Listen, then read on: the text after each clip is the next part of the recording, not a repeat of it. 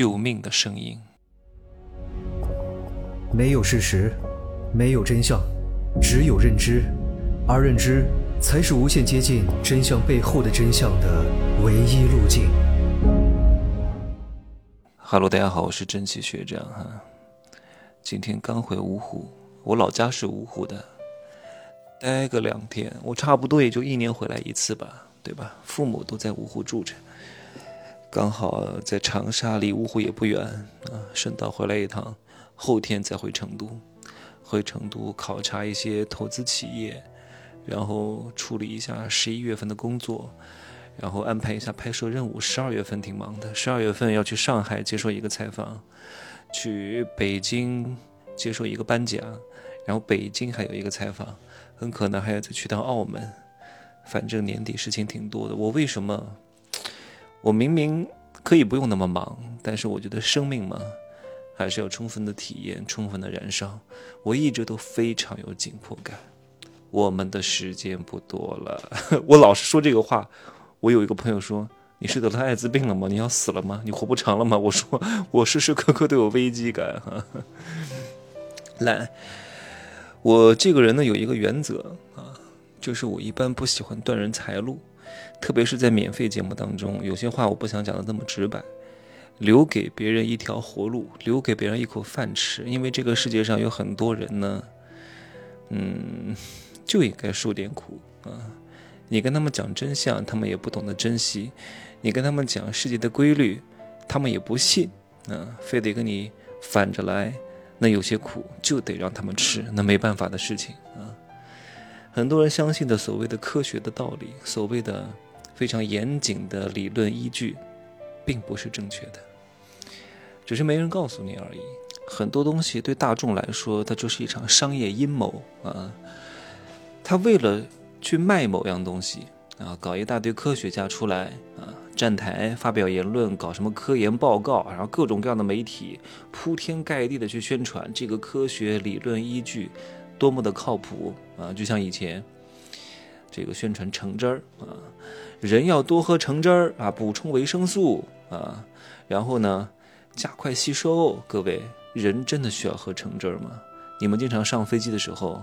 空姐会问你：“先生，请问是要茶还是要咖啡？”我要一杯橙汁儿。如果这个橙汁儿不是鲜榨的，什么 NFC 的或者是什么果粒橙这种东西，那就是糖水，没什么可喝的，只会长胖，对增加你自己心脑血管的负担和肝脏的负担。那就算是鲜榨的，我也不建议各位喝。为什么？对吧？它为什么会有这个理论呢？为什么会有这个这个？这个概念说多喝橙汁儿，多喝果汁儿呢？因为那个时候在美国，橙子卖不掉，滞销了啊，放在那卖不掉就要烂了，他必须要搞一个理论出来说啊，多喝橙汁儿为什么？因为你那个橙子，美国的那个脐橙啊，各位看过没有？很大一个，一个人吃一个就撑死了，因为很大一个，你要咀嚼又要咽，然后又是粗纤维，饱腹感是非常强的。但是呢，把它榨成果汁儿。啊，原本你只能吃一个橙子，榨成果汁之后，你能喝三杯啊，三个橙子榨三杯果汁，是不是加快的去库存了，对吧？尽快的把它这个东西赶紧卖出去。可是对你来说好吗？各位，看似是好消化了，可是你要清楚啊，你的牙齿，如果你是一个健全人，你的牙齿功能、肠胃蠕动功能，你不用它就废掉了，对吧？就要用进废退。你不用就慢慢弱化掉了，反而对你身体是不好的。从整整体上来考虑的话，除非你是有什么身体上的疾病，消化功能很弱，适当的补充一点这种打烂的东西吃一吃。关键是很多果汁儿呢，你在打烂的过程当中，它充分的氧化了，没有什么太多营养了。有些还是高温超高速的旋转之后，高温破坏了很多营养素的，特别是维 C。高温情况之下。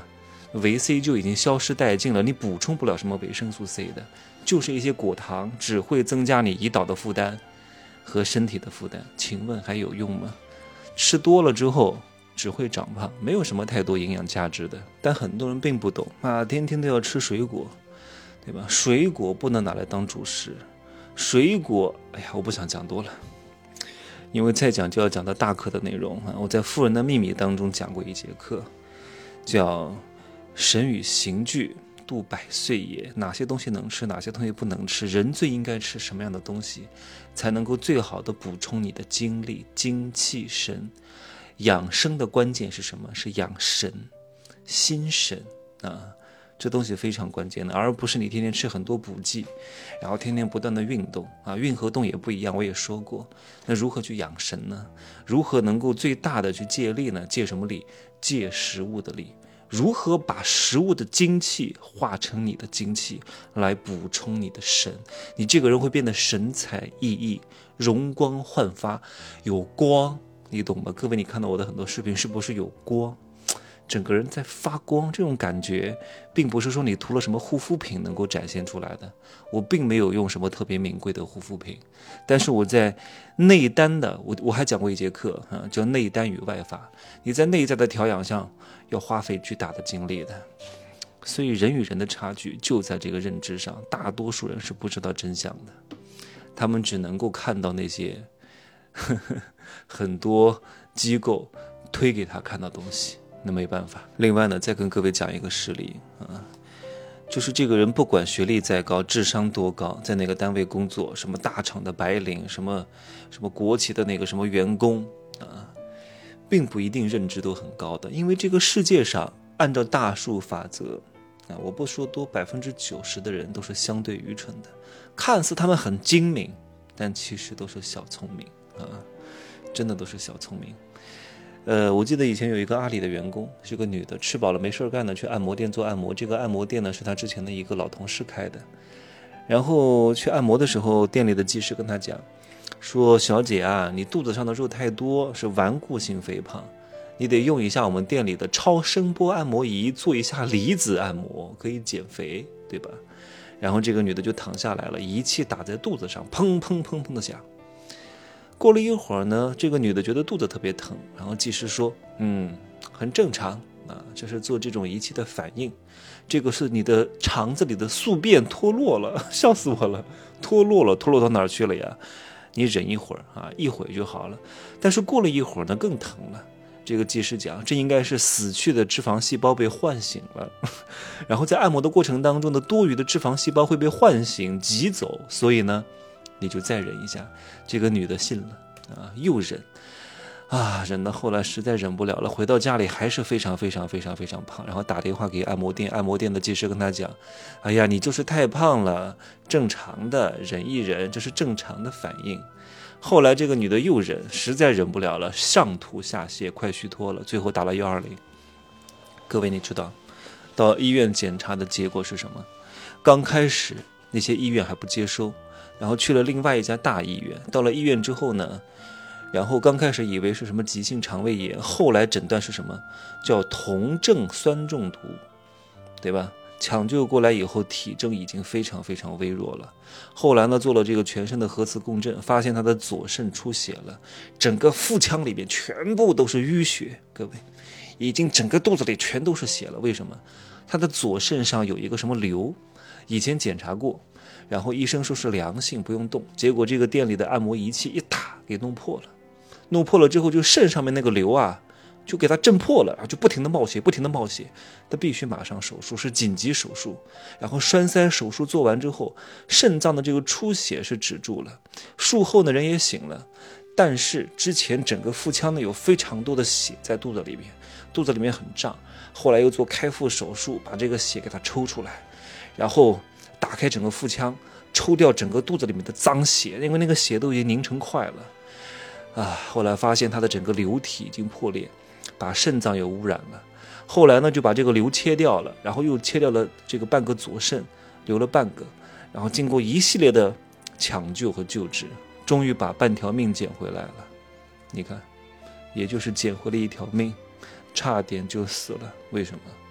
因为他的认知导致了他。悲惨的结果，靠仪器就能减肥吗？各位，打一打就能瘦肚子吗？可能吗？以前电视上还有个广告，说不用动就能瘦，哼，免费的是非常贵的。你不动，你不主动去动是不可能瘦的，对吧？你靠被动的按摩能瘦，这是不可能的事情的。把那个震动仪器戴在腰上，抖震，把脂肪震碎，这是什么理论？还真有人信这个，对吧？大多数人啊，为了逃避真正的行动，愿意去做任何事情，对吧？